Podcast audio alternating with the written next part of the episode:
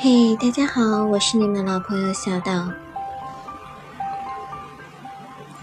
今天小岛将继续和大家分享《傲慢与偏见》第四十九章。班纳特先生回来两天了。那天，吉英和伊丽莎白正在屋后的矮树林里散步，只见管家奶奶朝他俩走来，他们以为是母亲打发他来叫他们回去的。于是，里面走上前去，到了那个管家奶奶跟前，才发觉事出意外。原来他并不是来叫他们的。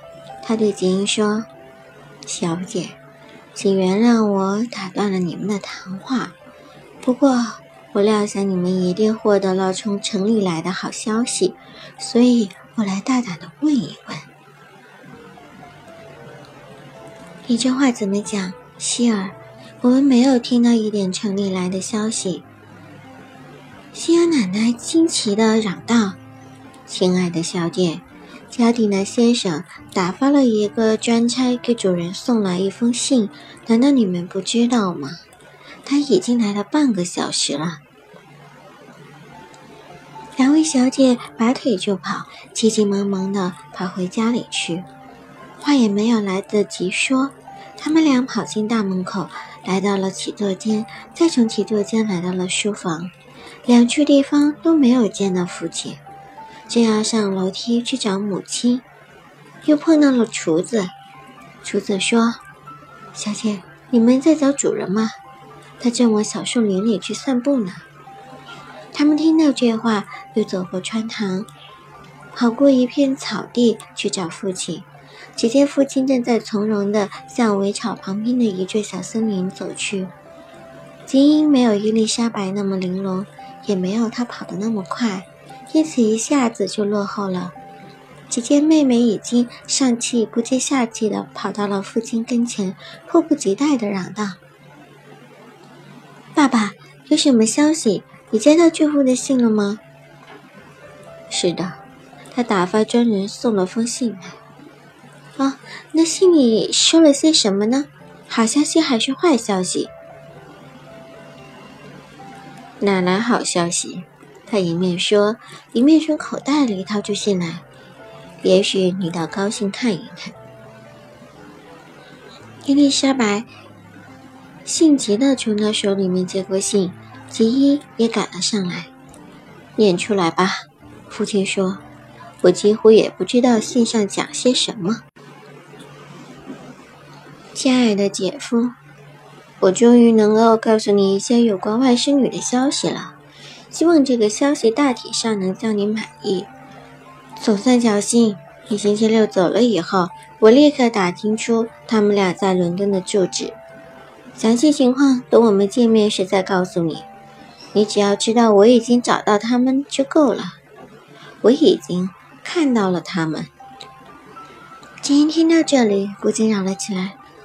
那么，这下我可盼望到了，他们结婚了吧？伊丽莎白接着读下去：“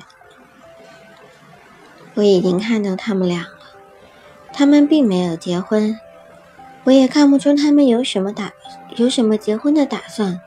可是，我大胆的向你提出条件，要是你愿意照办的话，他们不久就可以结婚了。”我要求你只有一点：你本来已经为你女儿安排好五千磅遗产，准备在你和姐姐归天以后给他们。那么，请你立刻就把这位外甥女应得的一份给她吧。我还得和她定个契约，在你生前每年在今天她一百亿一百磅。这些条件我已经再三考虑，自以为有权利可以带你做主。因此，便毫不迟疑地答应了。我特派专人前来给你送这封信，以便可以马上得到你的回音。你了解这些详情以后，你就会明白，维汉先生并不如一般人所料想的那么生计艰难，一筹莫展。一般人要把这件事弄错了。外甥女除了自己名下的钱以外，等伟汉把债务偿清以后，还可以多些钱给他，这使我很高兴。如果你愿意根据我所说的情况，让我全权代理你处理这件事情，那么我立刻就吩咐哈斯东去办理财产过户的手续。你不必再进城，大可以安心安逸地待在朗伯恩。请你放心，我办起事情来既勤快又小心，请赶快给我回信。还得费你的神，写得清清楚楚、明明白白一些。我们以为最好就是让外甥女从这所屋子里出嫁，想你也会同意的。她今天要上我们这儿来，若有其他情形，容容当随时奉告，余不多及。爱德华·加丁娜，八月二号，星期一，写于天恩寺街。伊丽莎白读完了信，问道：“这事可能吗？他竟会同他结婚？”他姐姐说：“那么，伟汉倒并不像我们想象的那么不成器啊，亲爱的爸爸，恭喜你！你写了回信了没有？”伊丽莎白问。“没有写回信，可是立刻就得写。”于是他极其诚恳地请求他马上就回家去写，不要耽搁。他嚷道：“亲爱的爸爸，马上就回去写吧！你要知道，这件事情是一分钟、一秒钟也不能耽搁的。”锦衣说：“要是你怕麻烦，让我代你写好了。”福丁回答道：“我的确不大愿意写，可是不写又不行。”他一边说，一边转过身，跟他们一同回到屋子里去。伊丽莎白说：“我可以问你一句话吗？我想他提的条件一定肯答应的吧？”一口答应。他要的这么少，我倒觉得不好意思呢。他们俩非结婚不可了，然而他却是那样的一个人。是啊，怎么不是？他们非结婚不可，没有别的办法。可是有两件事情我很想弄个明白。第一件，你舅舅究竟拿出了多少钱，才使这件事情有了个着落？第二，我以后有什么办法还他这笔钱？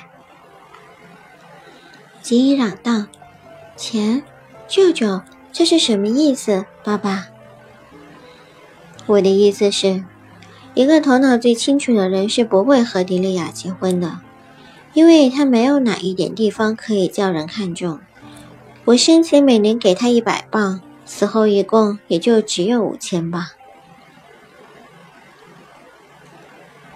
伊丽莎白说：“那倒是事实，不过我以前从来没有想过，他的债务还清了以后还会堆下钱来，那一定是舅舅带他张罗的。”好一个慷慨善良的人，我就怕他苦了自己。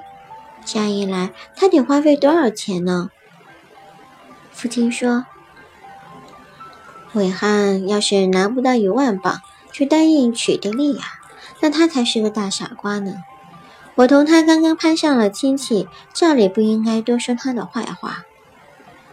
一万镑，天不容，即使是半数，又怎么还得起？”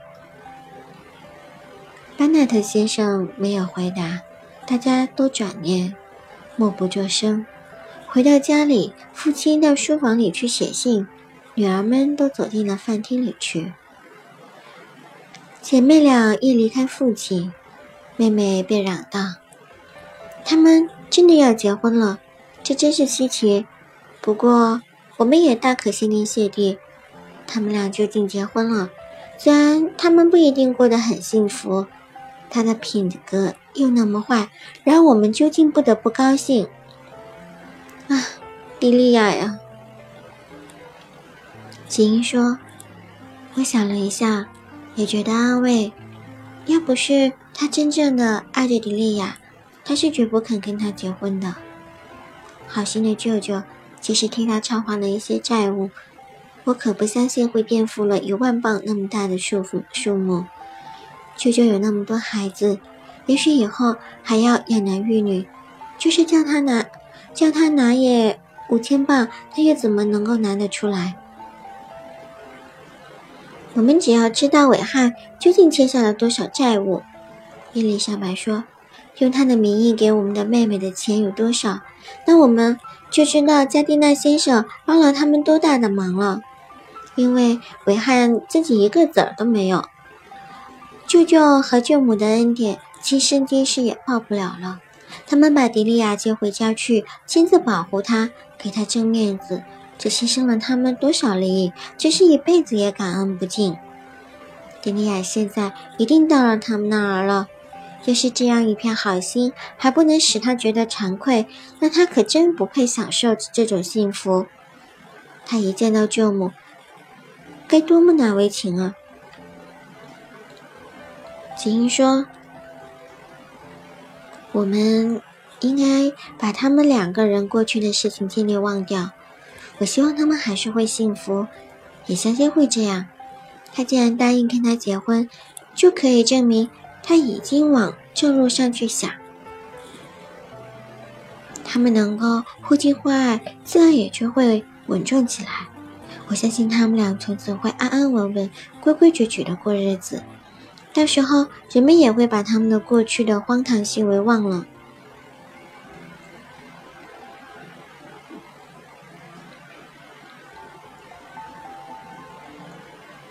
他们既然已经有过荒唐行为，伊丽莎白说道：“无论你我，无论任何人都忘不了，也不必去谈这种事情。”两姐妹想到她们的母亲，也许到现在还完全不知道这件事情，于是便到书房去问父亲愿不愿意让母亲知道。父亲正在写信，头也没有抬起来，只是冷冷地对他们说：“随你们便。”我们可以把舅舅的信拿去读给他听吗？你们爱拿什么就拿什么去吧，快走开！伊丽莎白从她的写字台上拿起那封信，姐妹俩一块儿上了楼。曼丽和吉蒂两个人都在班纳特太太那里，因此只要传达一次，大家都知道了。他们稍微的透露出一点好消息，便把那封信念了出来。班纳特太太简直喜不自禁。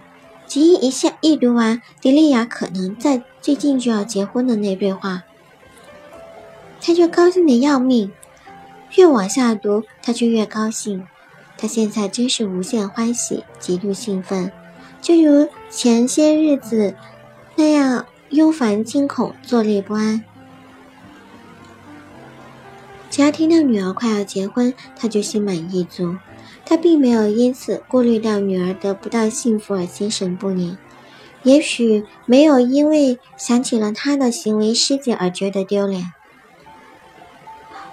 我的迪丽亚宝贝呀，他嚷道：“这太叫人高兴了！他就要结婚了，我又可以和他见面了。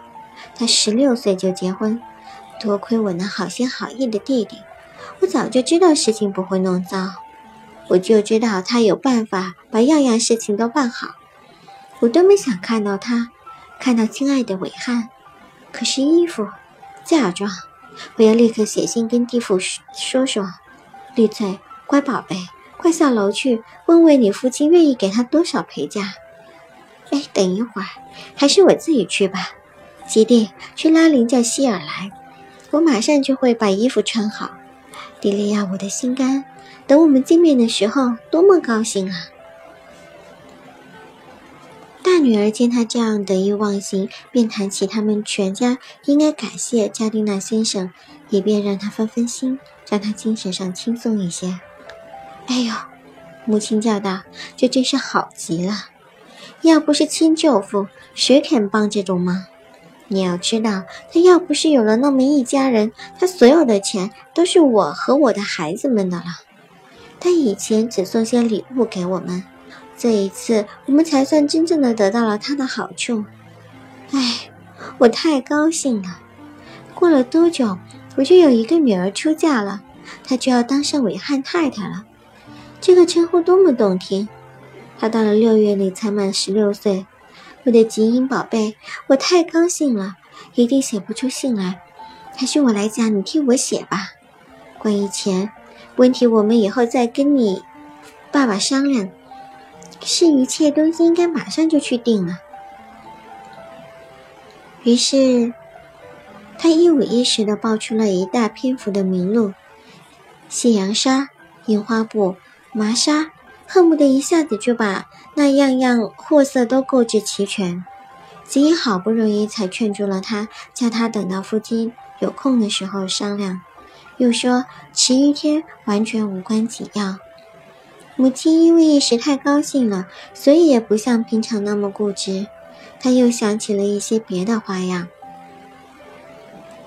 一穿好衣服需要到麦里屯去一次。他说：“我要把这个好消息给我的妹妹菲利普太太听。我回来的时候还可以顺路去看看卢卡斯太太和兰格太太。”吉蒂，快下楼去，吩咐他们给我套好马车，出去透透空气，一定会使我的精神爽快得多。